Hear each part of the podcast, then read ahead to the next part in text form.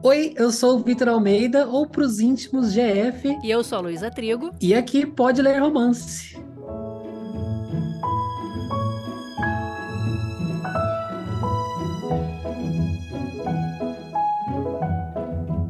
Ele está aqui. O senhor das maratonas, o influenciador literário mais polêmico e mais fofo da internet. Só pra deixar claro, um tá atrelado ao outro, tá? Ele não é o mais polêmico só. Ele é o mais fofo entre os mais polêmicos. Brincadeira, já, pelo amor de Deus. Mas é que eu amo a plenitude, a cara simpática dele quando vai falar mal de um livro. Se você colocar no mudo, parece até que ele tá falando super bem, mas aí você aumenta o volume e sai correndo. Eu amo. E eu acho que é por isso, pelo carisma incrível que ele tem, pela diversão que traz pelo empenho em ficar antenado em tudo que tá rolando, pela criatividade em fazer mil conteúdos, pelas maratonas fodas que ele produz e principalmente pelas opiniões sinceras, né, gente? Essas opiniões são maravilhosas, que todo mundo ama esse chuchuzinho, um presentinho que a Twitch me deu e eu vou guardar com muito carinho. Jeff, bem-vindo ao Pode Ler Romance. Você tá pronto para esse papo? Olá, muito obrigado pela essa introdução maravilhosa. Assim, na verdade, me pintou um pouco como um monstro, né? de treteiro da internet. Super treteiro, eu acho. Não, mas agora eu tô na minha era clean. Eu decidi que 2024 eu não vou me envolver em polêmicas. Vai ser minha era clean. Mas estou pronto, estou quero hablar hoje, hein? Vamos hablar. Vamos hablar. Jeff é dos meus. E apesar dele focar também em outros gêneros, coisa que eu não tenho conseguido muito fazer desde que eu comecei esse podcast, ele mergulha sempre que pode e sente vontade nessas leituras, que nem sempre são prazerosas, né, Jeff? Mas vamos lá. Quando ele topou participar aqui do podcast, eu fiquei muito animada e muito receosa. Muito animada porque a gente deu match na vida. Eu gosto muito dos nossos papos, apesar de serem poucos, Uhum. eu acho que sinto falta. Pois é. É duas vezes no ano, é bater o ponto assim. É, Pronto. mas é sempre muito divertido e muito receosa, porque tivemos opiniões bem divergentes sobre uns romances aí, entendeu? Tipo assim, 8 e 80. Um que ele leu e amou e eu achei muito mais ou menos. E outro que eu li amei e ele abandonou a leitura. Puta que pariu, sabe? Que dor que foi saber disso. Eu fiquei tentando lembrar que livros são esses. Será que vou gerar essa polêmica aqui também? Ai, meu Deus. Mudar o tema do, do podcast. Ai, meu Deus. treta. O primeiro foi Os Imperfeitos. Imperfeitas. é. É, que hum, hum, não funcionou comigo, não. Ai, eu amo. Mas eu entendo, ninguém gosta. Só eu mesmo. E eu amei o Rascunho do Amor. Você não tá entendendo. Ah, Você abandonou esse livro. Abandonei. Fiquei... Putz. Eu adorei esse livro muito, assim. Ah, tudo bem, vou fingir que nada aconteceu. Mas eu tava numa fase, numa ressaquinha, então não tava num momento bom pra ler ele também. Você culpa a ressaca? Eu culpo a ressaca. Tá, tá bom. Eu acho que a gente precisa de um momento também, tá no momento certo pros livros, né? É, Isso acontece muito. Exatamente. E essa justamente é a lindeza da literatura. Eu sempre falo isso aqui, a gente nunca lê o mesmo livro. E Nem a gente mesmo em uma releitura, né? Assim, é- Uhum. muda de ano pra ano. É muito menos duas pessoas diferentes. Cada um tem uma experiência de vida, passou por situações únicas, tem gostos distintos, leu livros que o outro não leu. A gente não lê um livro da mesma forma. Sem falar o que tá rolando justamente que a gente falou agora na nossa vida no momento da leitura, porque isso conta muito, né? Sim. Se eu tô de saco cheio com a vida, ou tô num momento muito fantasia e vou tentar ler um romance, ou tô num momento muito romance e vou ler um livro policial, sei lá, às vezes. Não tá em momento nenhum, não quer ler nada e se força a ler também, né? Exatamente, não quero saber de ler livro nenhum. Eu quero ver É. série.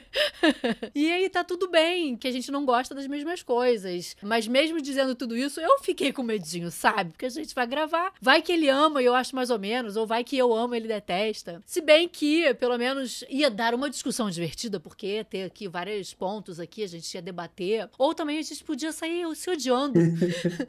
o que deu match antes, de repente, a gente ia estar aqui, meu Deus, nunca mais falo com esse garoto. Até parece. Mas ainda bem que também o combinado do podcast é que a gente fale de livros com no mínimo três estrelas. Eu não, não quero, né, ficar aqui descascando, apesar de já ter, sem querer, vacilado. E um escapulido. Tem um aqui que saiu duas estrelinhas. Mas, GF, antes de você contar o que você achou do livro, me diz qual ou quais romances contemporâneos são os Uhum. seus favoritos no momento, que eu sei que a gente muda toda hora. Tá, deixa eu fazer um parênteses, que assim, eu adoro discussões com opiniões divergentes, porque eu sinto que eu tenho uma opinião ali, quando eu ouço as outras pessoas, eu, eu fico, nossa, é isso mesmo, eu não tinha parado pra pensar. Então eu também sou muito influenciado. Eu tenho medo de eu amar e a pessoa odiar, porque eu saio no final da discussão, é realmente, acho que eu deveria baixar uma estrela mesmo. Já aconteceu comigo. É. Não, não, não me toquei dessa polêmica, isso é muito horroroso. Não, não vale essa nota toda não. Você me dá dois argumentos, eu já tô convencido, já tô, é, realmente. é. Mas eu comecei no romance ano passado, né? Eu acho que em 10 anos aí de canal, eu só tinha lido um ou outro romance na vida inteira. E peguei pra fazer um projeto no canal e li, acho que uns sete, oito livros de uma vez e me apaixonei. Fiquei viciado e comecei a consumir loucamente. Então, assim, meus favoritos, tenho vários. Mais recente é o melhor do que nos filmes. Eu não sei se você já leu. Não, eu quero muito. Que ele é um pouco mais jovem. Jovem. É isso. Eu tenho, não evitado, né? Mas ele não tem entrado na minha lista imediata por conta disso. Porque aqui o conteúdo é adulto. A gente aqui gosta de putaria. Então vamos falar de putaria. Série do Clube do Livro dos Homens, também Uhum. gosto bastante. Loucos por Livros, O Né? Tem esse, esse livro aí. O Amor Não Morreu, A Voz do Coração e um mais antiguinho que eu li, que é a Equação Perfeita do Amor. Ai, fofo. Que é tipo sobre um, um Tinder, assim, ah, é maravilhoso. É muito legal. Equação é, é o de sangue, né? Que eles fazem genético. É, eles fazem a, ligar as pessoas pela genética. Ai, é muito legal esse também, muito divertido. E agora Eu você amo. falou um que é um dos meus favoritos, vai entrar nesse podcast em algum momento, que é A Voz do Coração. Que esse Uhum. título, pelo amor de Deus. Acabaram com o título. O título em inglês é tão legal. Mas qualquer título de romance traduzido fica meio brega, né? Pelo amor de Deus, gente. E antes de você me contar o que achou, porque eu acho que pode entregar também parte da história, conta pra quem tá escutando sobre o que é a história de parte do seu mundo. E aí, então, se você quiser, emenda no que você achou, mas novamente sem entregar nenhum spoiler. Spoiler a gente vai falar já já. Tá bom. Bom, esse livro vai falar sobre a Alexis e o Daniel. O Daniel, ele é um carpinteiro e aparentemente também é o prefeito de uma cidade super pequenininha. Ele é bem mais jovem, eu não lembro agora, mas ela já é alguns anos mais velha que ele. E a Alexis, ela é o oposto, ela é uma médica socorrista. Ela vem de uma família mega renomada de cirurgiões. Tem essa pressão, né, por ser essa, essa família de nome, de se casar com pessoas do meio, de manter o legado da família e de ela pegar todo esse hospital e todo esse, negócio para ela quando os pais saírem dessa para melhor. e o Daniel, ele já é um pouquinho com menores condições, então eles são os opostos, eles se conhecem quando o carro da Alexis dá ruim, quando ela tá passando ali pela região dessa cidade onde o Daniel mora, e os dois vão se conhecer, vão desenvolver essa atração pelo outro, só que tem um grande porém, se ela escolher ficar com ele, ela também vai precisar dar as costas para a família e para todo esse legado dela, então vai ser um grande, o que que ela vai fazer, ele também tem todas as questões dele que vão pesar aí na hora dessa decisão. Eu amei demais, foi um dos meus favoritos do ano, eu inclusive coloquei na minha lista de melhores do ano. Eu gostei muito do desenvolvimento do drama familiar, para mim foi o que brilhou na história com todas as questões do hospital. Eu achei, na verdade, todas as questões da vida pessoal dela super maduras. Não tem nada muito bobinho assim nesse livro, sabe? Tudo é daquele negócio que eu gosto mesmo de depressão, de trauma, de coisa. Adoro. E a protagonista também tem um ex infernal, né? Que, meu Deus do céu, e vai falar bastante sobre essa questão de abuso, que eu gostei da forma como ele abordou. Em relação ao romance, eu me senti muito aliviado, foi um respiro para mim ler algo que não é necessariamente um trope de, ah, enemies to lovers, não sei o quê. Achei ele fora do esperado para as comédias românticas que a gente vê hoje em dia, principalmente por ele também não ser lotado de insinuações sexuais o tempo todo. A maioria das cenas é todo um fade out, assim, né? e eu gosto muito do cenário de cidade pequena, e na verdade ali a cidade é menor ainda que uma cidade pequena, né? Então eu fiquei imaginando umas coisas meio cabana no meio da floresta, assim, adorei. e a forma como ela lida com os tópicos do relacionamentos abusivos, seja romântico, mas em família também, é muito, muito bom. Mas depois a gente vai entrar mais nesses detalhes aí, né? É, eu acho que eu vou repetir quase tudo que você falou, assim, porque pra mim, justamente, acho que o Parte do Seu Mundo vai muito de encontro com o que eu achei do Clube do Livro dos Homens. É, eles não têm nada a ver um com o outro, mas as questões que eles abordam são muito relevantes, né? E não, as questões também não são as mesmas, não tem nada a ver umas com as outras. Inclusive, são totalmente diferentes, mas são romances que vão além da história de amor. Eu acho que é isso que você falou, né? A história de amor, inclusive, pra mim, em alguns momentos, ficou até quase como secundária ali. Uhum. Porque já tava rolando, né? O amor já tava ali no ar. Então, para mim, esse livro brilhou muito mais por todas as questões que abordou e que me fez refletir do que o par romântico, que normalmente é o porquê de eu pegar um livro, né? Um livro de romance, no caso. Mas, novamente, a gente vai segurar esse papo, não vão abrir a boca sobre tudo agora, que quando eu for falar, eu vou falar. Exatamente. Eu amo quando um romance traz de tudo assim pra mesa, sabe? Eu vou pro romance já esperando, obviamente, romance. E se for desses mais adultos de hoje em dia, já vou esperando também as cenas mais ross. Mas quando aprofunda na vida pessoal, nossa, para mim é ganhar meu coração é, é fazer isso. É começar a falar realmente de trauma. Ah, eu adoro um trauminha também. Amo um trauminha. É, muito bom. eu tô doido pra falar sobre os traumas. sobre várias coisas. Bora. Bora. Então, chega de lenga-lenga. Vamos chamar o aviso de spoiler? Então, a partir de agora, a gente vai conversar sobre tudo na história, todos os pontos importantes, talvez não tão importantes assim, mas vai rolar spoiler. Então, se você não quer escutar nada comprometedor antes da hora, pausa o episódio, vai ler o livro, obviamente, depois você volta aqui quando terminar a leitura. É bom que dá duas visualizações, né? Adoro. Adoro.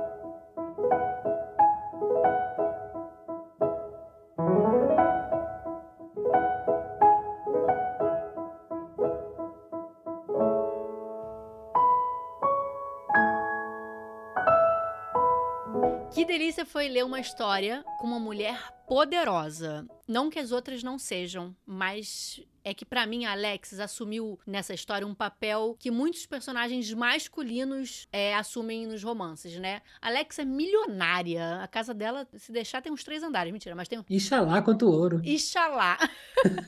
é médica, descendente de uma família renomada. Ela é praticamente dona do hospital, né? Que ela trabalha. Não é, mas tem todo o conselho na mão por conta do nome que carrega. E foi muito legal de ver isso, porque eu tô um pouco cansada de homem médico fodão uhum. rico, pseudo superior como boyzinho da história. E isso aqui me pegou, assim, também, que ela é a mais velha do casal, entendeu? O menino tem 28 anos, ela tem 37. Eu achei isso tão legal, porque existe tanto preconceito quando esses papéis se invertem, né? Tipo, uhum. tem tanto homem mais velho casado com mulher mais nova e, tipo, tá tudo bem. A quantidade de romance, inclusive, né, que tem histórias assim, com homens muito mais velhos que as mulheres. E aí vem a Abby, maravilhosa, e coloca a protagonista 10 anos anos mais velha que o rapazinho. Que delícia de ver isso. Apesar dela apontar essa questão, né, como uma questão, como um problema na relação, mas ao mesmo tempo não é, porque eles são tão sintonizados um com o outro que não tem muito para onde correr não, que deu deu match ali. E eu amei demais essa inversão na história também. E assim, não é que seja novidade a riquinha ir para cidade pequena e se apaixonar pelo cara da roça, mas a maneira como a Abby apresentou a Alexis, apesar dela não saber de nada que uma pessoa normal deveria saber, né? Ela sabe descascar a batata. Ela não sabe lavar a roupa, pelo amor de Deus, gente. Encher o pneu, né? Encher o pneu. negócio ali. Acho que eu, talvez eu sou, também não saiba, mas talvez eu me viro. Eu boto no YouTube é, e vejo. pronto. mas ela não me suou como uma patricinha que normalmente aparece, né? Uhum. Uma comparação bem gritante que me vem à mente é aquele Aconteceu Naquele Verão, que é justamente a riquinha indo pra cidade pequena, mas assim, você já leu, né? Você... Odeio. é tipo isso, assim. Pra mim é aquele tipo, não, sai de perto. Uhum. Que ela é totalmente fútil, né? Ela não tem nada, não tem sonho, não tem ambição, desinteressante, não tem uma história pra contar. Isso que falou, não tem nenhum nem drama da família, tem. Uhum. Não tem uma profundidade. E aí, a Alex tem tudo isso e muito mais. Então, aí você falou a palavra-chave, que é o fútil, né? Essa questão da futilidade, que para mim faz toda a diferença, principalmente comparando essas duas personagens desses dois livros. Eu li o o, aconteceu. Na verdade, li é uma palavra forte, né? Porque abandonei, justamente por causa disso. Eu fiquei com muita raiva de como ela era vazia. E odiei como ela era mimada e ficava sempre de achei muito cringe. Mas nós estamos falando falar mal de outro livro. Começa, viu? Eu falei, eu falei, gente, eu falei, mas ah. ele tá sorrindo, tá? Eu tô avisando você que ele tá sorrindo. Ele tá sorrindo. Eu não conseguia nem entender como aquele cara gostava dela tão loucamente. Eu falei, gente, por que, que você passou? O que, que ela tem demais? Porque ela é sem graça pra cacete. Vamos segurar que eu começo a macetar. Eu já, já, comecei a lembrar de cenas aqui que eu revirei os olhos, enfim. Mas sobre a, a idade deles também, eu adorei isso. E sem contar que, assim, ao meu ver, eu achei que tem bastante química. Então, pra minha idade é o que menos importou. Mas eles também conversam sobre isso super de boa, né? Bem rapidamente. E eu super concordo dela não só a Patricinha, justamente porque ela sabe o que é ter responsabilidade em mãos. No caso, ainda dela é ter vidas em mãos, né? Então, é, isso fez toda a diferença. Ela, cai nesse estereótipo de, de menina rica que vai pra cidade pequena e não sabe fazer as coisas. Ela cai, né? Quem não gostaria também de se apaixonar por um lenhador, não é eu vi ela como um caso de, de consequência pela vida que ela leva. Acontece dela ter a oportunidade de ter pessoas que façam as coisas por ela no dia a dia, né? As coisas básicas. Então, para mim, foi maravilhoso ler um romance com pessoas reais, com problemas reais, e ver a Alexis, uma personagem com, com essas questões sérias a lidar, com decisões cruciais para tomar, que pode impactar a vida e o futuro dela, e ainda lidar com tudo isso de forma extremamente, às vezes, né, madura, mas foi um ar fresco, assim, para mim, eu adorei. É, eu também. E focando na história dela, já que você entrou aí, vamos já mergulhar. Outro ponto que eu achei legal aqui é que Alex seguiu a profissão e a vida que os pais desejavam, né? Os pais acho que botaram no mundo pra virar médica, pra seguir o legado da família. E ao contrário de muitas histórias, ela ama fazer o que ela faz. Tudo que o pai queria que ela fosse cirurgiã e tal, mas ela é médica, trabalha no hospital que o bisavô fundou, acho que não sei se é bisavô, tataravô, alguém fundou. E ela tá seguindo o legado da família como os pais praticamente ordenaram, né? E gosta. E eu achei isso legal também, porque não é só um personagem não querendo. Tudo bem, ela tem, né? Obviamente, tem o peso daquilo, mas e ela não quer exatamente o que o pai quer, uhum. mas ela tá ali fazendo de alguma forma o sonho da família, o legado da família. Isso tudo, por mais que ela goste, tem esse peso, né? Eu imagino que é um puta peso, principalmente quando o irmão, que também era médico no mesmo hospital, vai embora, né? Manda um beijinho pra família, se casa e muda de país. e casa com a Lady Gaga. Lady... tipo isso. E eu amo o fato dela trabalhar com a família e não ver esse ponto como negativo. Uhum. Negativo é todo o resto, mas nesse ponto, assim, ela é feliz. Porém, não por inteiro, porque tá sendo sempre vigiada por esse pai abusivo que acha que manda em todo mundo. Todo mundo tem que fazer exatamente as coisas do jeito que ele quer, né? Mesmo ela trabalhando no hospital, ele não se vê satisfeito com isso, com a posição que ela tem, e tá sempre tentando moldar essa filha. E tem essa mãe mané também, né? Que não faz nada, só obedece e ainda ajuda o abuso do pai, fazendo pedidos praticamente cheios de chantagem para essa filha. É, nossa, nem me fala que ódio que deu dessa família dela. Parece que nunca tava bom o suficiente. Mas assim, não vou mentir que eu gosto de ler essas dinâmicas com personagens perturbados da cabeça. E eu adoro como ela vai falando ao longo do livro sobre a medicina, como se ela, ela realmente se importa em salvar a vida das pessoas, sabe? Então isso que é legal. Ela não é completamente alheia do universo que ela tá inserida, é só mesmo a pressão que ela sente com isso tudo. Mas você consegue ver a paixão dela, a dificuldade dela da tomar essa decisão que ela tem que tomar. Parece que ficando com o cara, ela tá abandonando pessoas morrendo ali. Que te convence a ficar também aflito junto, sem saber que decisão que ela vai tomar. É, eu morri com ela falando que o pai vem aterrorizando todo mundo e fazendo as empregadas chorar, e depois vem a mãe atrás limpando as lágrimas e acalmando as funcionárias. E ela fala: sempre tem um ruim e um bom juntos, o pai e a mãe. Isso, vou abrir uma, uma, tangente, mas é meus pais total, porque meus pais têm um supermercado. E meu pai é um pouco cara fechado, assim, meio nervoso. Então, ele às vezes esquenta a cabeça demais no dia a dia e ele vem causando o terrorismo dele ali, minha mãe vem atrás, secando as lágrimas da funcionária. Me senti em casa quando eu tava lendo essa dinâmica dele. Socorro.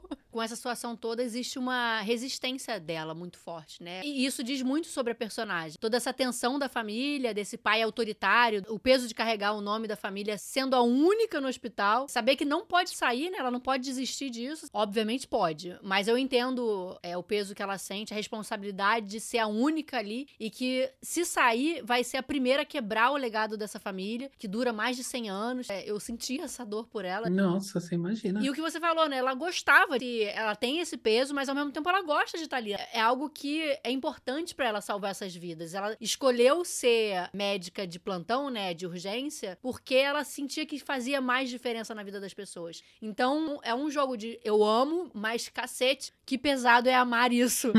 e aí, junto com isso tudo, que na verdade é um ponto mais importante importante de conflito dela nessa história, eu acho, assim, que é o ex-babaca, né? Que todo mundo ama. Puta que Podre. pariu, gente. As pessoas amarem esse cara. Que ódio. Que ódio que é. E o que, como pai, é abusivo, extremamente abusivo. E todo mundo espera que ela volte para ele porque ela não contou a verdade do que aconteceu nessa relação. Não só por vergonha, mas principalmente porque ela acha que as pessoas não vão acreditar. O que acontece com muitas vítimas de abuso, né? Tipo, a pessoa é outra pra sociedade e as pessoas acreditam naquele personagem bonzinho. As pessoas sabem que rolou uma traição lá, mas. Que aparentemente não foi suficiente, né? Pra É. convencer de que ele não presta. Isso, não, foi só um deslize, ele tá É. arrependido, ai, se fuder.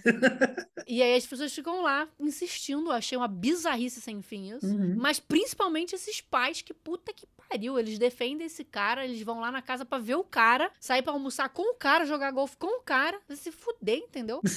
Sim, é isso, né? A questão do pai que é falado sempre, o pai tem essa questão do status. Então esse cara é um cirurgião fodão, e isso vai dar um mais nome pra família, principalmente se eles se casarem, porque o cara esperto colocaria o nome dela, o que eu na verdade acho genial também, o homem botar o nome da mulher, nesse quesito eu acho bem legal, essa inversão também. Mas voltando pra minha revolta, ninguém leva em consideração o desejo dessa mulher. E aí novamente a gente tem muitas informações sobre essa protagonista que faz a gente torcer por ela. Eu pelo menos torci muito, assim, ela escolheu ser médica de plantão, como a gente falou antes, pra cuidar das pessoas na emergência, ela gosta disso, ela sente que ajuda mais pessoas assim. É, ela faz isso contra a vontade do pai, por mais que ela obedeça ele em mil outras coisas. Ela tem as suas vontades, ela bate o pé uma vez ou outra, talvez não com as mais importantes, mas ela tenta. Ela tem essa conexão super fofa com o irmão gêmeo que a gente acompanha ali, quando ele dá a notícia que tá indo embora e quando o pai fala que deserdou o irmão, ela traz mais o assunto dele. E ao contrário das amigas bestas, que aí são amigas, deviam ser amigas lá do aconteceu Ai. naquele verão, entendeu? Vai pro outro livro Já vai subir no sangue já.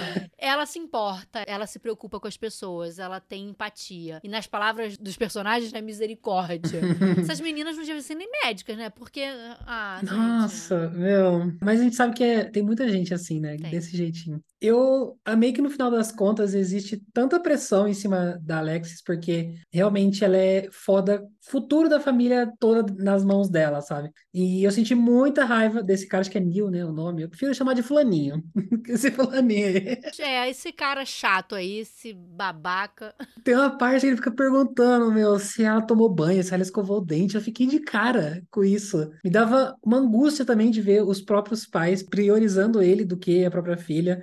É, o pai sabendo pelo menos da traição, que pra mim já era o suficiente, e ainda assim botando a culpa nela de não se esforçar o suficiente pra dar outra chance pra ele, como se ela tivesse que fazer esse grande esforço. É, o cara aparecendo todo dia, lá que nem você falou. E esse aspecto da família rica forçando o macho goela abaixo me lembrou muito Gilmore Girls, que não sei se você já assistiu. Amo. Pelo amor de Deus.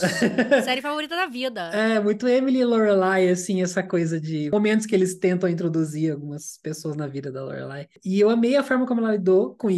Na verdade, em relação ao Neil, tipo, você quer ter o prazer de, de me ouvir falar com você, primeiro você vai fazer terapia. Amo. Maravilhosa. Sendo que mandou sem intenção de fazer com ele depois, né? É. Tipo, falou que ia fazer, mas foda-se. Vou dar uma mentidinha, só vai. Só vai porque vai ser bom pra você. É, não enche meu saco, não, entendeu? Finge que a gente tá fazendo um casal pra meu, meu pai não encher meu saco. Amo, amo, amo. Maravilhoso. E é mais indicativo de como ela é madura, sabe? Não é essa patricinha indefesa do outro lá, né? Virou o outro lado. Aquela que a gente não menciona. É, na verdade, também o quanto ela vai percebendo ao longo do livro que ela pode ter a própria vida, que ela pode tomar as próprias decisões, que ela não precisa ser refém. Nossa, adorei quando ela começa a tomar mais coragem para responder o Neil na cara dele, assim, e mais eventualmente tomando coragem também para falar com os próprios pais. Ah, amo Alexis. Ela é muito redondinha, ela é muito, uh, muito apaixonante. Todo o jeito que ela foi criada, assim. Eu acho que ela foi bem construída em todos os sentidos. E pra quebrar essa personagem, que tem tudo de mão beijada, nasceu num berço de ouro. Herdeira. Nunca precisou lavar uma louça. Temos Daniel. Daniel, somos brasileiros, a gente fala Dani, Daniel, que com 28 anos é prefeito de um vilarejo É mole. que nem cidade pequena é. É aquele lugar que só abre durante uma estação no ano.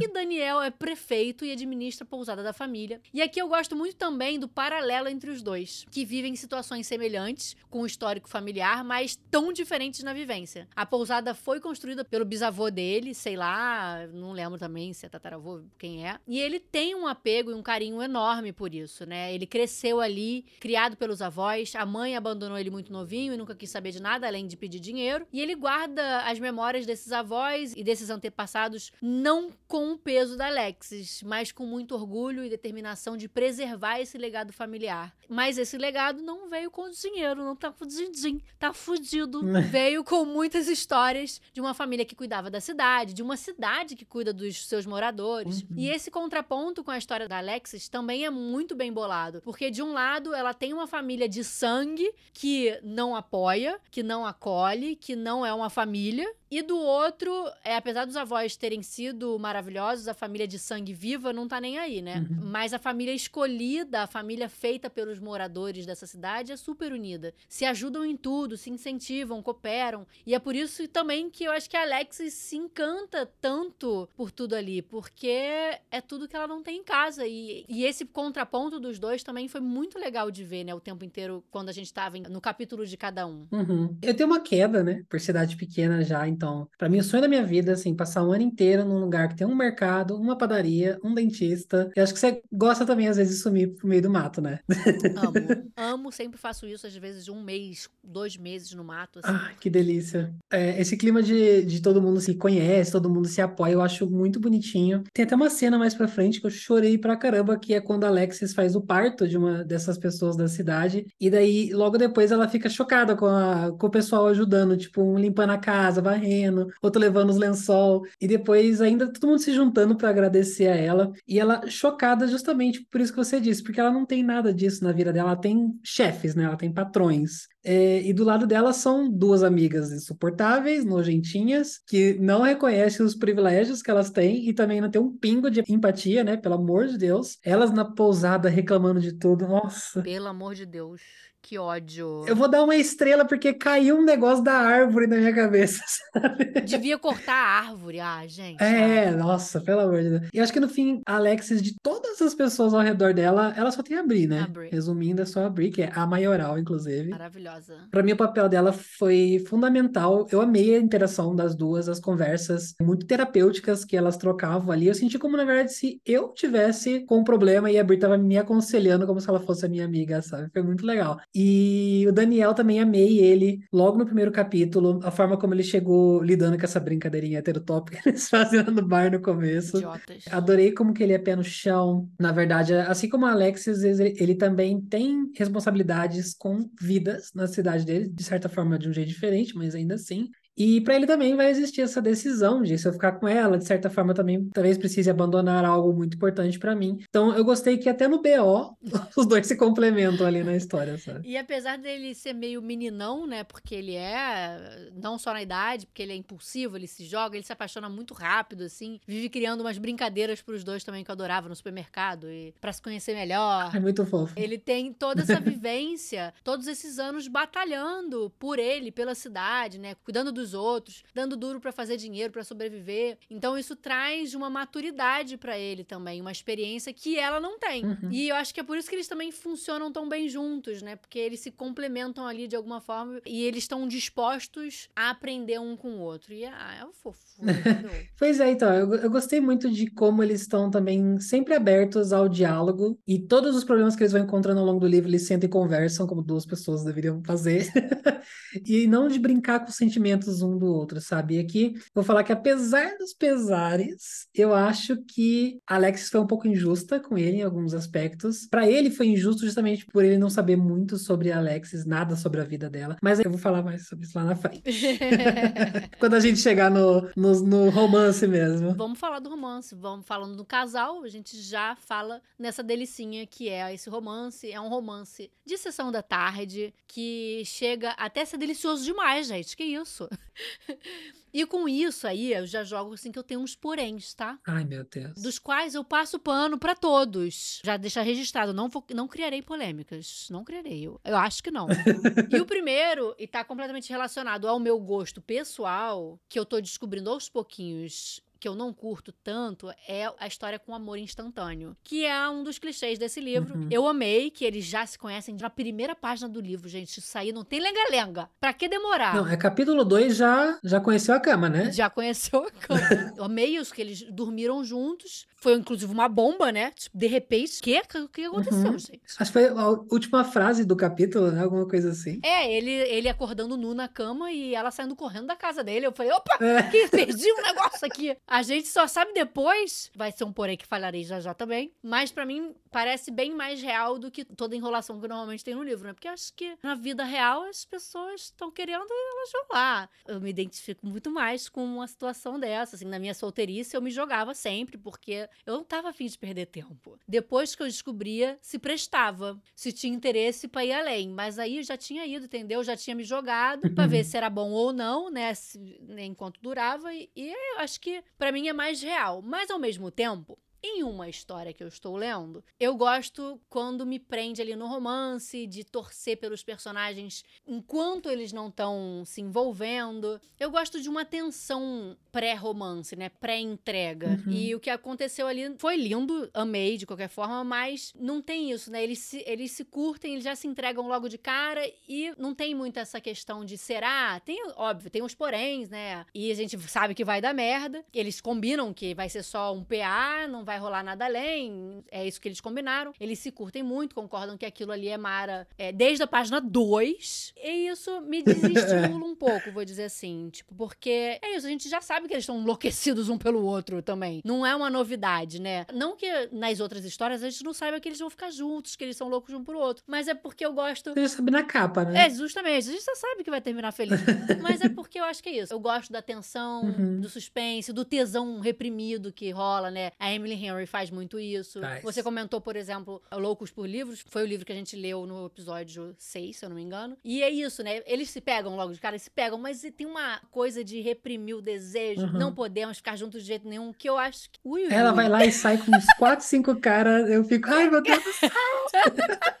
Então, eu gosto dessa coisa assim que mexe, assim. É uma química louca que rola, mas eles ficam escondendo. E aqui é isso, é uma sessão da tarde que tá tudo bem, tá tudo lindo durante muitas páginas, até que não tá mais. Que vai lá pros 8, 70, 80% do livro. Ma- Mas até ali não tem nada de muito emocionante rolando. Tem, obviamente, toda a história que a gente falou, que é o que prende a gente. A história da família, Uhum. a história do hospital, a história do abuso, que ela amarra muito bem e eu acho que é por isso que a gente lê tão entretido. Mas no quesito romance, gente, eu tô falando romance, tá? Foi algo que, assim, eu não achei tão apaixonante. Pronto, falei. Ai, meu Deus, medo. É, não, eu super entendo, eu concordo um pouco, mas, assim, sinceramente, eu também não curto romance instantâneo nunca, ever. Não tem um livro que eu falo, ah, aqui o Instalove funcionou. Na verdade, aqui nesse livro pra mim funcionou.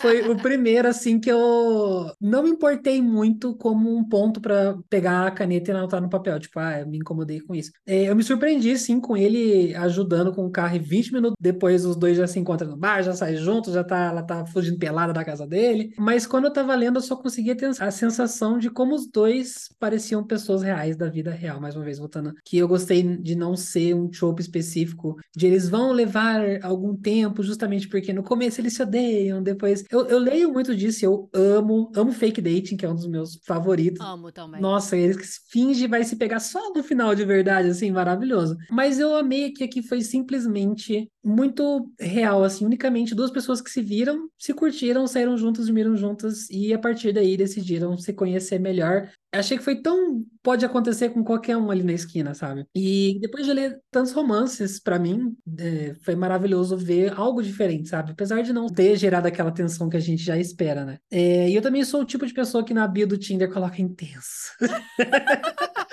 Porque eu odeio nhenhenhé. Eu, eu gosto de pessoa disposta, pessoa que tá afim de fazer o esforço pra descobrir se vai dar pra ficar juntos, né? Se, se a gente funciona juntos. Tanto que quando eu comecei a sair com o Thiago, por exemplo, depois do primeiro encontro, eu já mandei para ele: eu preciso saber se você vai levar a sério, se a gente tá começando algo, você vai ficar com gracinha e daqui uma semana você vai sumir e fazer joguinho. Porque assim, de braço cruzado. Ele, ah, isso aqui, isso aqui, não, eu vou sim, bora. Ficou toda coadinha, assim, né? Jogou na parede. Joguei na parede, porque essa coisa de chegar com os dois pés na porta e depois descobrir faz a gente quebrar a cara, às vezes, né? Mas é, eu acho que é tão bom lá na frente quando você vê também o tanto de aprendizado que deu, com sua própria intensidade. e por ver relacionamentos muito assim, eu acho que eu curti, me senti representado ali. É, não é algo que eu gostaria de, de ver toda vez, mas para mim foi inédito. Nesse caso aqui, para mim deu certo. Fora que eu acho que ela abriu espaço para trabalhar mais os problemas pessoais e familiares do que o romance em si, o que né, gostei também. Mas é realmente assim, o desenvolvimento do, do, romance é ah, jantamos, tá, galera?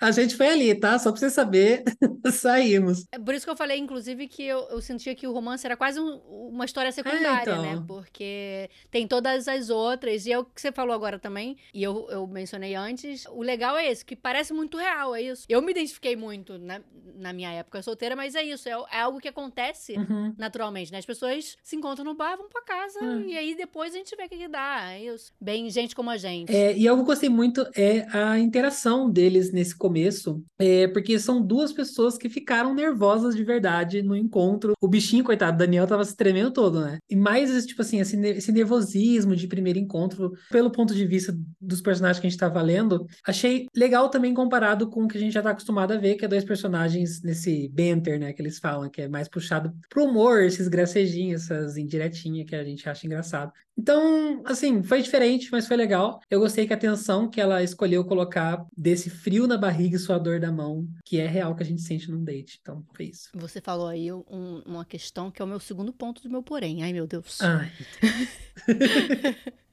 que eu acho que talvez pudesse ter me ajudado a me apaixonar mais por eles dois, que foi o papo inicial que não foi compartilhado. Para mim isso pesou um pouquinho também. É. Que assim, tudo bem ela querer surpreender o leitor com o tchan do primeiro sexo. Eu amei isso. Tipo, de repente, eu tava assim, boquiaberto. Como assim? Eu amei e odiei. eu entendo que não faz sentido nenhum ali, por exemplo, ter descrição, porque era muito cedo, ia virar um livro pornozão desnecessário. Uhum. Assim, gosto muito, foi uma decisão muito bem tomada. Mas ao mesmo tempo, ela cortou toda uma noite onde eles conversaram horrores e acabaram na cama juntos. E eu queria saber o que levou os dois a esse ponto. Já que nenhum dos dois nunca fizeram isso antes, né? Tipo, eles falaram isso várias vezes, isso não acontece normalmente. Então, que papo foi esse uhum. que eles tiveram? Porque em um momento, inclusive, o, o, Daniel comenta, né? Que gostou da personalidade dela. E eu fiquei meio bugada, porque eu falei, ué, que personalidade é essa que nem eu conheço ainda? Do senso de humor, uhum. que também eu não conhecia. E, sinceramente, eu fiquei sem conhecer o livro todo que esse ponto me pegou um pouquinho. Não, humor ela não tem, não, sinto dizer, humor... mas. Já falei, que senso de humor é esse que ela tem? Quem tem é a Brie. A Brie é muito boa, me, me é. causava é. umas gargalhadas, Brie. Então, eu entendo que esses pulos rolem, mas assim, em outro momento do livro, mais pra frente. Depois que a gente tá ali envolvido, apaixonado, depois de ter visto uma conversa super profunda dos dois, eu entendo. Mas não ali tão no iníciozinho, quando eles estão. É quando eles ainda são um mistério pra gente. Ai, meu Deus, tô sozinha. Então, quando eu li, eu até fiz uma, uma anotação de como eu adorei que de cara teve um fade out. Falei, ai, que delícia, não vai colocar aquele monte de página de subiu, desceu, entrou. E não foi, realmente, acho que nesse livro, na verdade, não tem nenhum momento que é 10 páginas de, de sexo, né? Igual outras. Não, talvez tenha três. É, menos. Mas agora, depois que você falou, eu também penso que a parte da conversa em si, eu queria, sim, ter visto. Na verdade, acho que o Daniel, ele, o livro inteiro, ele é muito mais transparente do que a Alexis, né? E até quando a gente está no ponto de vista dela, é muito difícil ela se abrir de algo com a gente, leitor. Né? Voltando àquilo que eu falei antes, eu acho que ela foi muito injusta com o Daniel o livro todo, assim, o quanto que ela esconde da vida dela para ele, que no fim eu não pergunto pelo porquê ele se apaixonou. se ela não conta absolutamente nada dela, sabe? Se apaixonou só pelo, pelo superficial que a gente vê ali, né? É, até mais pra frente, quando ela dá o ultimato e pede pra ele tomar decisão. Até nesse momento ela não é sincera e omite algumas coisas. Então, tipo, como que ele vai tomar uma decisão se ele não te conhece de verdade? É, eu entendo o medo dela em contar a verdade, mas eu acho que no nível em que eles estavam e no nível que eles vão se tornando ao longo do livro também, pode poderia ter um pouquinho mais de confiança ali, né? De sinceridade. Tadinho. Tadinho. É, eu ficava com dó desse rapaz. não era justo. E aí eu preciso só fazer um parênteses aqui, nada a ver. Ai, meu Deus. Porque eu fiquei sem acreditar que essa mulher de 37 anos de idade não sabe tirar um chupão do pescoço. Gente, pelo amor de Deus, entendeu? Vem aqui com tia Luli, senta no colinho que tia Luli vai ensinar. Você precisa. Tutorial da Luli, bora. Tutorial é: você precisa de um pente super fino, daqueles de piolho, são os melhores, sabe? É tudo com muito cuidado. Você vai pegar, vai inclinar num ângulozinho assim, ó, de 45 ou menor, assim, bem inclinadinho, e você vai esfregar sem força o chupão. O objetivo é só causar uma vermelhidão de leve, mas sem te machucar, gente, por favor, hein? pra fazer o, que o sangue circule na região ali. Gente, é tiro e queda. Eu tô só é, ensinando a tirar um chupão pra gente não, Não passar essa vergonha. não ficar mostrando essas coisas aí. Agora, não tem prova científica, tem recomendações médicas, é só a minha experiência mesmo, que fez, funcionou, mas mesmo assim não se safou da cara feia do pai, porque tapado tirou foto com a porra do chupão no pescoço, gente. Olha, amiga, eu não julgo, porque eu juro que eu estou aprendendo agora como se faz. Com 31 anos. Já sabe, já sabe. Agora eu já sei. Nossa, na verdade, aproveitar o parênteses para falar que só tive uma vez na vida e eu fiquei num desespero tão grande porque meus pais não, não sabem muito dessa parte da minha vida, né? E a cara que minha mãe ficou de não acreditando nas minhas desculpinhas de ai, me machuquei, não sei o que, não sei o que. Nossa, que, Caí da escada, caí numa garrafa. que mico, nunca mais. Nossa, chegou aqui perto de mim, eu já. Não, por favor, sobe. Mas já tá salva as dicas agora pro futuro, ó. Já tô prevenido. Viu, tia Luli ensina coisas muito importantes pra vida. É, também é educação. Mas voltando pro livro, gente, eu acho que a história paralela dos dois, dos personagens secundários, dão uma ofuscada no romance. Como eu já falei, é justamente por ele. Ai, meu Deus, eu vou usar a palavra, gente, mas por favor, né? Eu acho ele meio flat, assim, né? Aquele meio paradão, meio. Uhum. Vai sempre sem muita emoção, porque não tem nada rolando. E a gente tem Alex lidando, por exemplo, com um ex-abusivo, que não quer ir embora, puta que pariu da casa dela, que é uma segunda chance, junto com a torcida do Flamengo, Nossa. e toda a conversa que o relacionamento deles gera, entre as amigas e entre o leitor, o que é muito legal, que é a parte que eu acho que é sensacional do livro, né? Todo esse papo, toda essa reflexão. Tem Alex lidando com as expectativas desses pais também abusivos e descobrindo isso ao longo do livro, o que até então é, ela não tinha se tocado do quanto é, ela tá repetindo no relacionamento amoroso a relação que ela tinha com o pai. É, isso é um crescimento também muito legal de acompanhar. E, novamente, toda a discussão que o livro traz sobre isso, sobre como esse tipo de abuso pode parecer sutil, mas pode ser tão nocivo quanto um abuso físico. Ainda com Alexis, a gente acompanha essa mulher que tem tudo de mão beijada, que não sabe fazer nada, se transformar em uma mulher exploradora, pronta para encarar qualquer desafio. E não porque não quisesse fazer nada antes, mas porque sempre teve alguém fazendo. Uhum. E usando o não saber dela como ferramenta de manipulação. E eu acho lindo quando ela percebe isso, decide aprender as coisas por conta própria, ou por conta do Daniel, no caso. Mas ela vai lá e decide não depender mais das pessoas, não ficar mais na mão de ninguém. A gente acompanha uma transformação bem empoderada dela e gradual. Eu não achei o livro corrido em momento nenhum, por exemplo. Uhum. Acho que a Abby trabalhou muito bem em todos esses pontos da Alexis. Sim, exato. Até o que eu comentei, eu amo como ela vai vendo que pode tomar as próprias decisões, que ela não precisa que ninguém faça isso por ela e começa a chegar no hospital respondendo todo mundo, botando todo mundo no lugar. Foi muito satisfatório. eu não acho que foi só por conta do Daniel também, não. Pelo menos não do relacionamento em si, mas também ver também a independência dele e cercado de pessoas boas e perceber que a vida dela estava o oposto, né? Eu amo livros de ficção literária, de drama, de coisas depressivas, né? Enfim. É, então, o que me fez gostar mais foi o grande foco que a autora deu para isso. E por outro lado, na cidade pequena, a gente acompanha não só a história do Daniel com a mãe idiota querendo vender a casa da família, que que me deu quando essa vaca apareceu, correndo atrás pra fazer tudo acontecer, né? Ele precisa comprar essa casa dela. Achei que foi fácil a história da venda dos móveis, achei que foi pouquinho. Assim, nossa, ele de repente o Instagram dele bombou, vendeu milhões de dólares.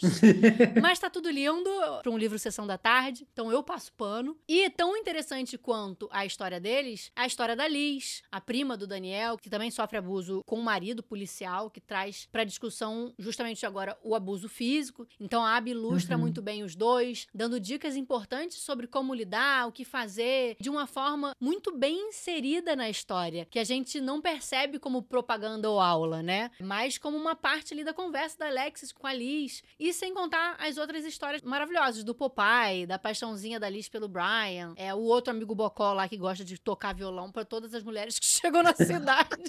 Mas é engraçado. Do parto inesperado que você falou, que, né, que a cidade uhum. toda se junta. Toda a vivência da Alexis nesse lugar tão cheio de história é, e magia, porque tem magia também essa cidade. Sim. Né, coisa fofa. Tudo isso foi muito incrível, não? Eu realmente não esperava que ela ia inserir mais uma trama ali, lidando com esse outro caso de abuso. Eu fiquei positivamente surpreso é, com o jeito que ela conduziu isso, sabe? Eu achei super consciente, é, realmente nada aulinha. Eu me emocionei muito com esse paralelo que ela fez da Liz. E eu fiquei, eu juro que eu fiquei com medo pela Liz e me importando muito com ela. E olha que ela nem era personagem tão principal assim na listinha, sabe? E eu confesso que não me apeguei muito aos amigos do Daniel. Eu achei que eles estavam ali mais só pra causar. fazer o papel de amigos, pra causar. Pra mim, foram todos a mesma pessoa, assim. Eu não, não sei nem se eu lembro do nome de um, assim. Mas o que eu curti, e foi muito bom, foi o velho falando que ele sentia que a menina ia morar lá porque é a mágica da cidade. A cidade queria que ela morasse lá. E todo esse toque de realismo mágico, de chovendo e trovejando, só pra ela não conseguir ir embora. E as libélulas. É um negocinho tão simples, mas eu achei muito tchuco. Eu também achei uma fofura. E o negócio do Daniel em relação à mãe dele também. O que eu gostei é que a gente já vê que ele é muito respeitoso com o que é dele, o que não é, de ele dorme, acho que na garagem, né? Num outro lugar ali. Ele nem faz uso da, da casa, mesmo sendo da própria mãe, enfim. Mas é um negócio dos móveis, depois eu comento. para mim, todas essas histórias paralelas, todas essas temáticas, a inversão dos pseudo-papéis, ela ser mais velha que ele, 10 anos, quebrando totalmente o padrão dos livros, o boy pensando em largar tudo para cuidar da casa dela enquanto ela trabalha, sem achar que é menos homem por isso. Tudo isso fez com que eu me apaixonasse por essa história. Isso e toda a confusão final, que é de uma preciosidade. Se o início da história para mim foi meio flash, o final, gente, que sabor. Quando Daniel aparece no hospital com um buquê de flores, que cena eu não esperava. O desespero. Eu não esperava, eu não esperava. Eu tava esperando a merda, mas não tava esperando que ele fosse fazer o que ele fez. Inclusive, eu dei um tipo de razão para ela, porque, rapaz, o que, que você tá fazendo aí, pelo amor de Deus? Mona, você é maluca. Pelo amor de Deus. Mas aí, ele chorando no caminho pro carro, eu morri. Meu Deus, eu fiquei arrasada, jogada na BR, abrindo lá tentar amenizar a situação depois. E depois ele conhecendo a casa dela e percebendo o tamanho da mentira. Ai, gente, o fim do relacionamento. Ai. Tá vendo? Isso que dá ficar segurando informação, né, gata? Caraca. Eu amei, eu amei essa confusão toda. Não, essa cena foi perfeita quando ele apareceu lá. Eu, eu acho que eu fiquei branco, assim, igual um fantasma, junto com os personagens, sabe? É, falei, meu Deus, faz eu descobrir tudo agora, tudo desse jeito ainda, né? Não deu nem tempo dela pensar no que falar, no que fazer, ele já chegou lá. Eu já comecei a ler, assim, de pé, andando pelo quarto, lendo com... desesperado. Nervoso. É, de nervoso. Mas acho que por também, né, por ter escondido tanto da vida dela, o Daniel descobrindo a magnitude das diferenças entre eles, era uma bomba que já tava para explodir há muitas páginas, né? Então, daí para mim já é um clichê construído justamente para ter segurado. Já foi mais essa coisa de, ah, fiz isso para ter o conflito no final, né? A gente já espera, então não tem o que fazer. É, não tem como. A gente tem que ter. Se não tiver conflito, perde ponto. Quero confusão, é. quero tiro, porrada e bomba. e eu achei esse tiro, porrada e bomba maravilhoso, porque assim, mexeu comigo, é isso. Fiquei nervosa, bato palmas pro final, para toda a confusão, pra resolução, que novamente não me pareceu rápida. Não. Toda a conclusão que Alex chega, depois de tudo acontecer, já vinha sendo conversado ao longo da história não foi do nada. Né? Nos papos com a Brie, com o próprio Daniel, a história dos primeiros socorros na região lá dele, né? O médico que não era bem muito um médico, era médico de guerra. As, um doido lá. É, as vivências na cidade dele com a comunidade. Quase toda a cena dela lá. Ela tinha alguém para atender, um paciente para atender diferente.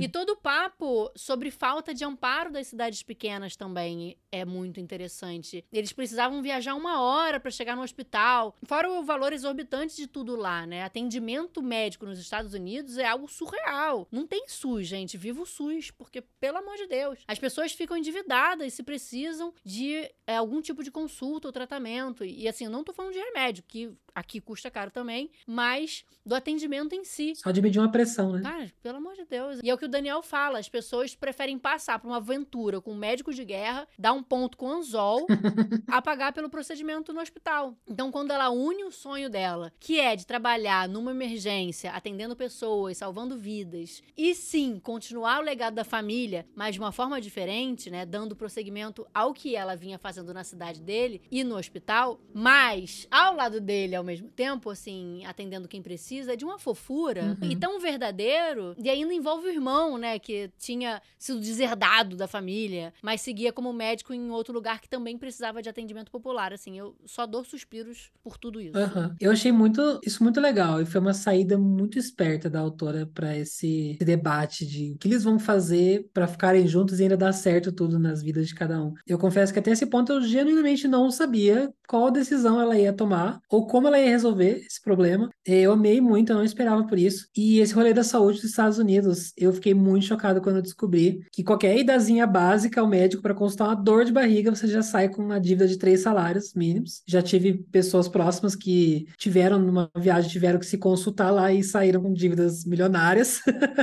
dos Estados Unidos. Não é nem três salários, Não é... é- papo de 50 é mil, muita 30 coisa. mil. É um negócio assim, dólares. É, tipo, Valorizem o SUS, galera.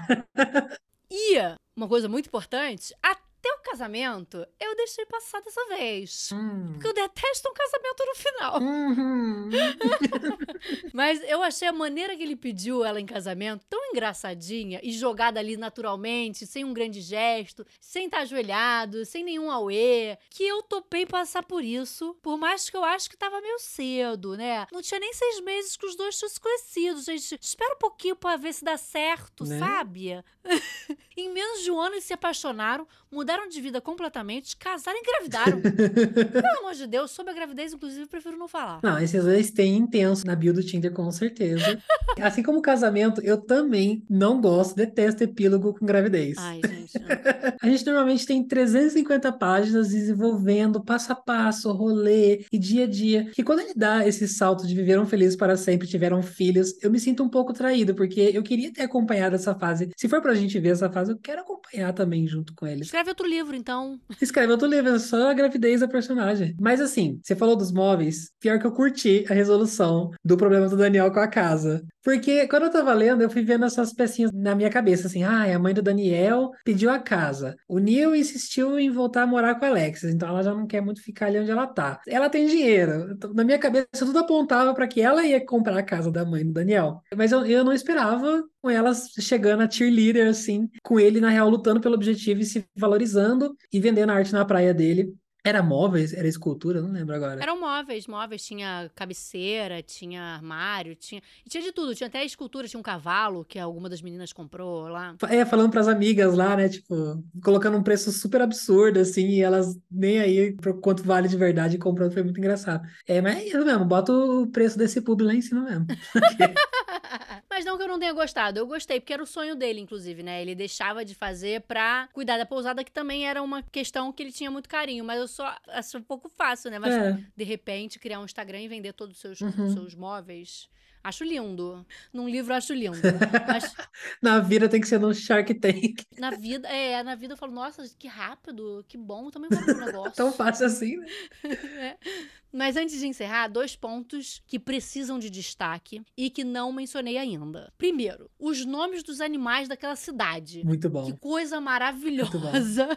É bem meu tipo de piadinha. O porco Kevin Bacon, a lhama Baracolhama, o Al Capone, o Pintolas Cage. Ah, gente, que besterol maravilhoso. A comédia do livro, inclusive, vinha dos personagens secundários, né? A quantidade de marcação que eu tenho deles no livro é bem maior do que o casal romântico, por exemplo. Principalmente da maravilhosa Brie, que merecia tanto um livro próprio que a Abby foi lá e fez. Então, o Para Sempre Seu é a história dela que eu preciso. Você já leu? Não, ainda não. Precisamos. Nossa, muito. E ainda falam que é melhor que esse, né? Falam que é melhor que o primeiro. E ainda mais com a Brie, que foi uma das minhas personagens favoritas. Eu, assim, eu tenho um pouco de preconceito quando a autora começa a estender um livro de romance em, em cinco livros, cada um com um fulaninha que mal apareceu no outro livro, assim. Mas aqui eu gostei tanto dela que eu realmente fiquei desejando mais sobre essa personagem. Tô muito feliz que tem outro livro dela, quero muito ler. Se esse eu já amei, né? Imagina o próximo. Tô super Eu empolgada. tenho que falar pra você que eu amo amo quando isso acontece. Quando tem cinco amigos, eu, oba, vai ter cinco livros.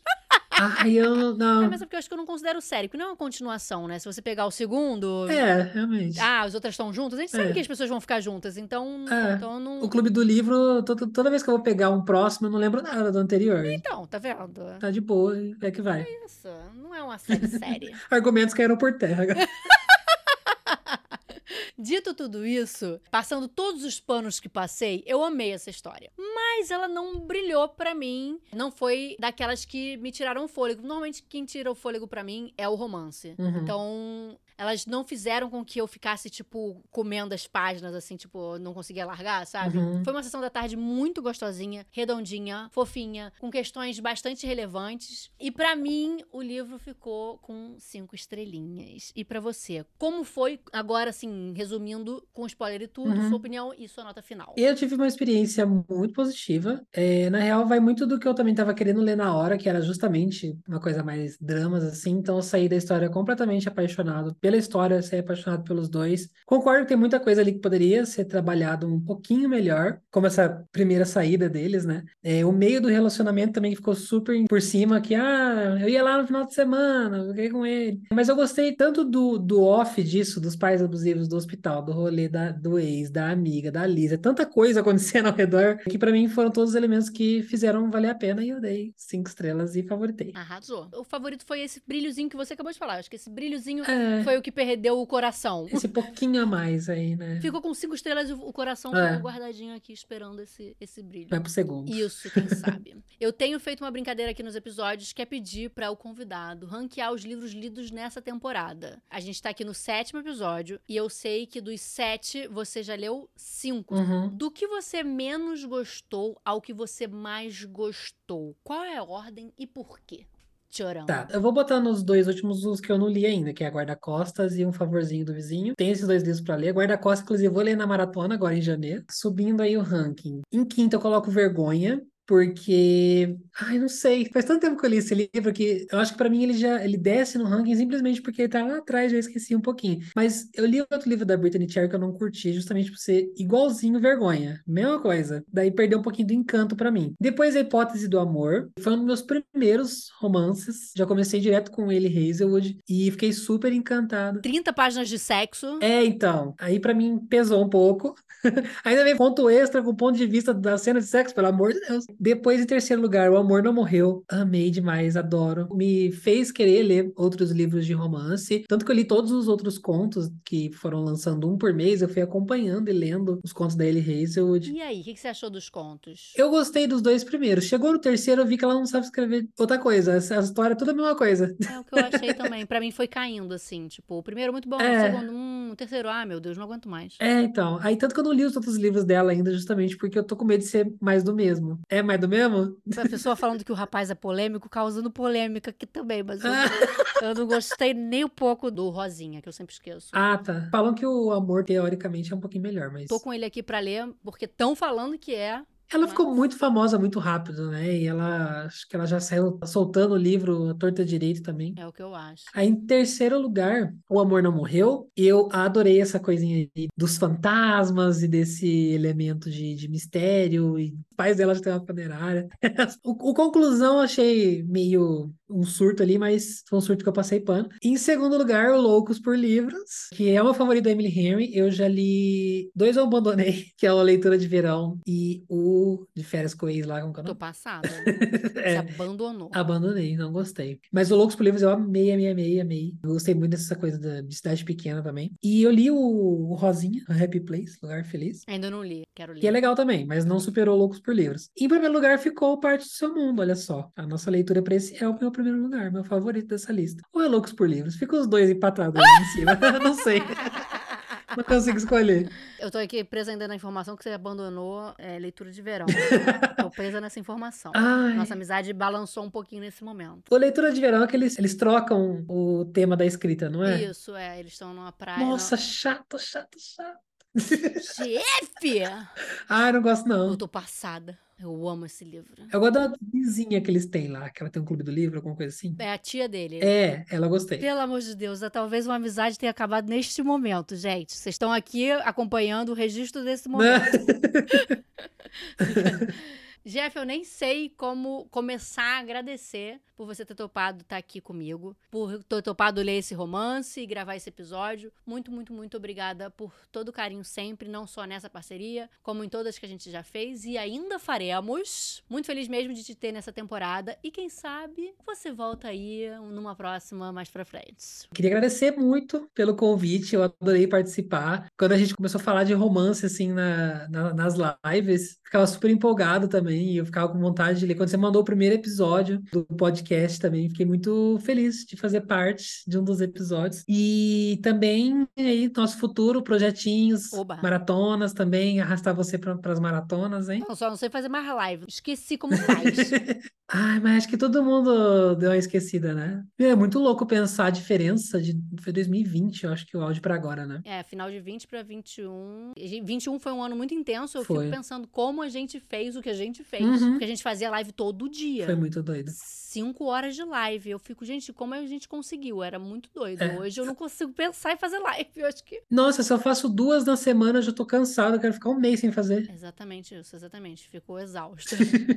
Mas voltando no podcast, gente, semana que vem falaremos sobre o nosso livrinho nacional dessa temporada, um lançamento de 2023 de uma autora estreante que eu tava namorando desde a Bienal e finalmente tive a chance de ler aqui pro podcast. Hora de mergulhar nas páginas de Amor ou algo assim da Mariana Chazanas. E se você quiser concorrer a um exemplar desse livro, o podcast tem um canal no Telegram onde eu mantenho vocês informados das novidades, dos novos episódios e onde rolam sorteios todas as semanas durante as temporadas. Então, corre lá para participar. O link tá na descrição desse episódio. E se você não sabe, esse podcast é totalmente caseiro. E se você quiser fazer parte dessa história e me ajudar financeiramente a manter ele vivo, eu tenho um catarse focado nos meus projetos e agora ele tá 100% voltado para cá, para pagar as continhas de cada temporada. E existem diferentes valores de apoio com diferentes recompensas. Para saber mais, o link também tá na descrição desse episódio. É, e se você não puder ajudar financeiramente, existem algumas maneiras de apoiar gratuitamente também. A primeira delas e mais fácil é abrir o aplicativo que você está usando para escutar esse episódio, além de seguir, se você ainda não estiver seguindo, obviamente, é avaliar o podcast, tá? Então, a avaliação é muito importante para o Pode Ler Romance ser sugerido para mais pessoas